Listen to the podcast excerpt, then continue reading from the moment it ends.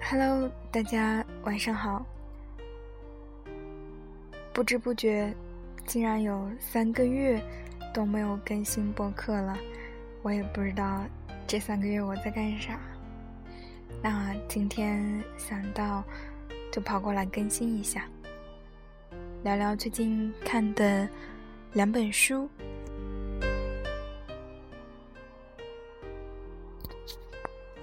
一本是。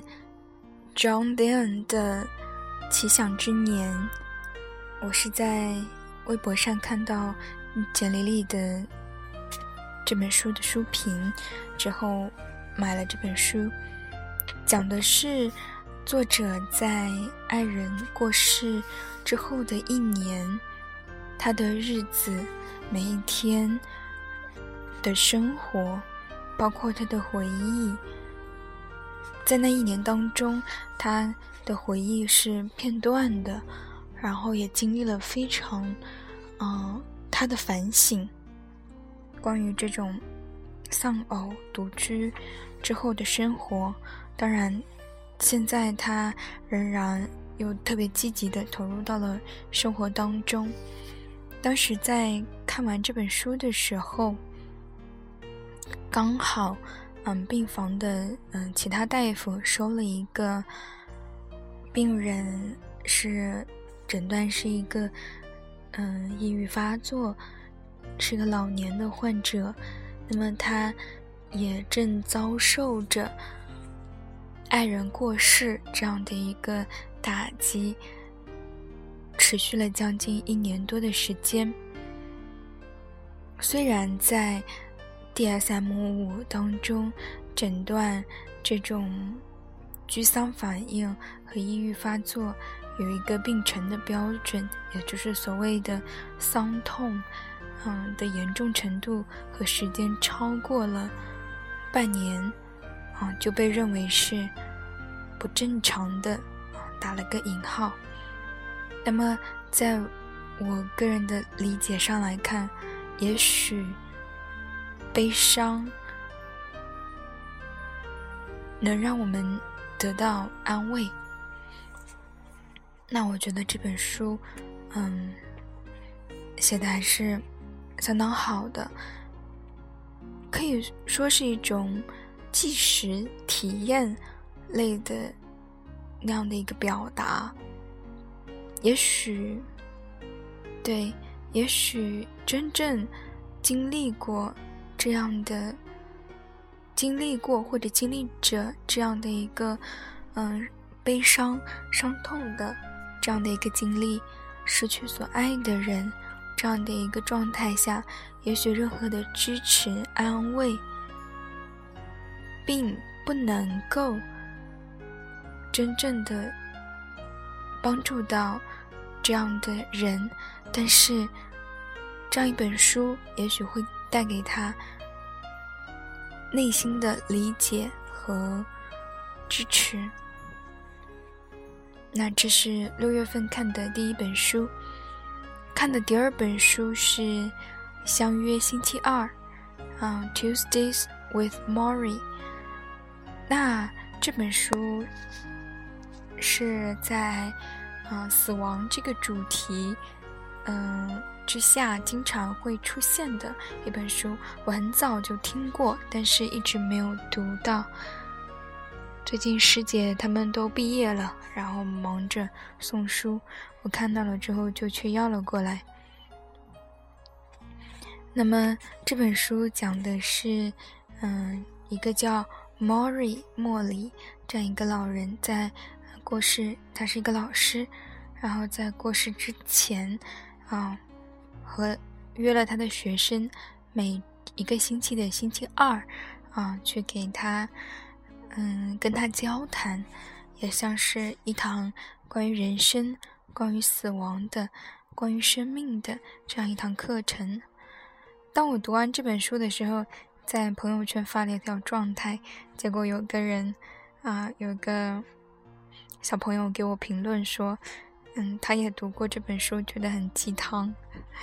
嗯，我不知道该嗯怎么说哈，就是其实关于死亡这样的话题，其实是非常的沉重的，嗯，但是呢，我们往往会从死亡这样的一个预演、预思考的过程中，会，它会给你带来一个不一样的角度，嗯，就是让你看事情，或者说。观看你的生活，会让你重新审视你的生活，因为死亡这个事实对于人来说实在是太、太有冲击力、太震撼了。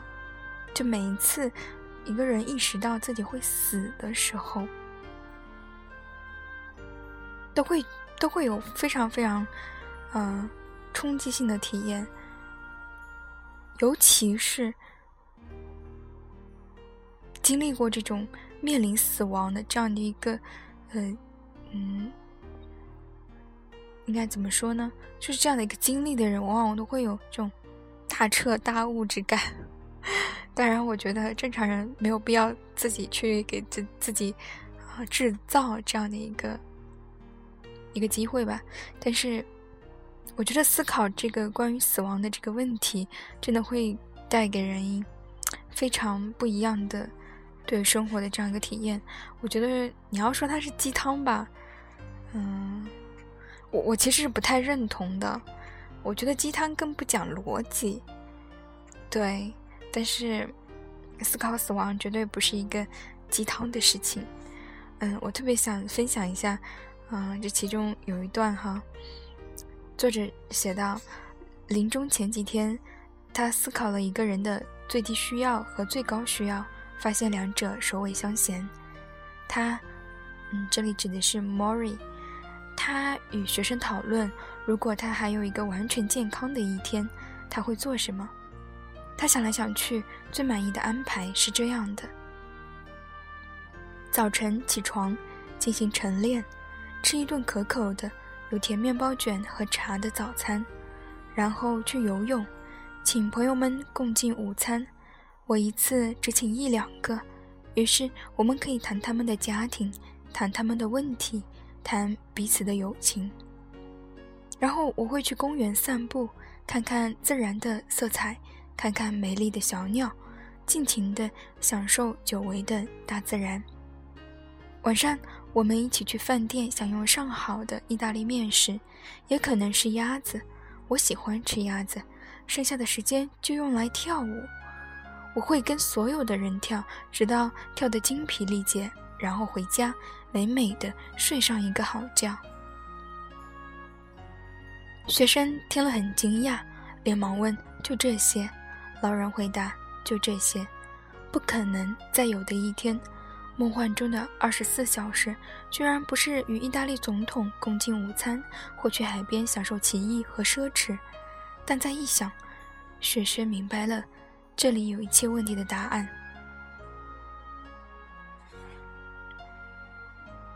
如果当我们要死的时候，嗯，在莫里莫里嗯思考这个完美的一天的时候，他已经嗯他已经完全没有办法嗯从椅子上站起来。死亡就是随时都能降临的这样一个事情。那他想到的美好一天，嗯，其实可以说是我们现在正在经历的一天。啊，这么一想，日子真的是很不一样。我觉得这本书，嗯，其实是本小书，我坐下来大概看了两个多小时就看完了，但是非常值得一读。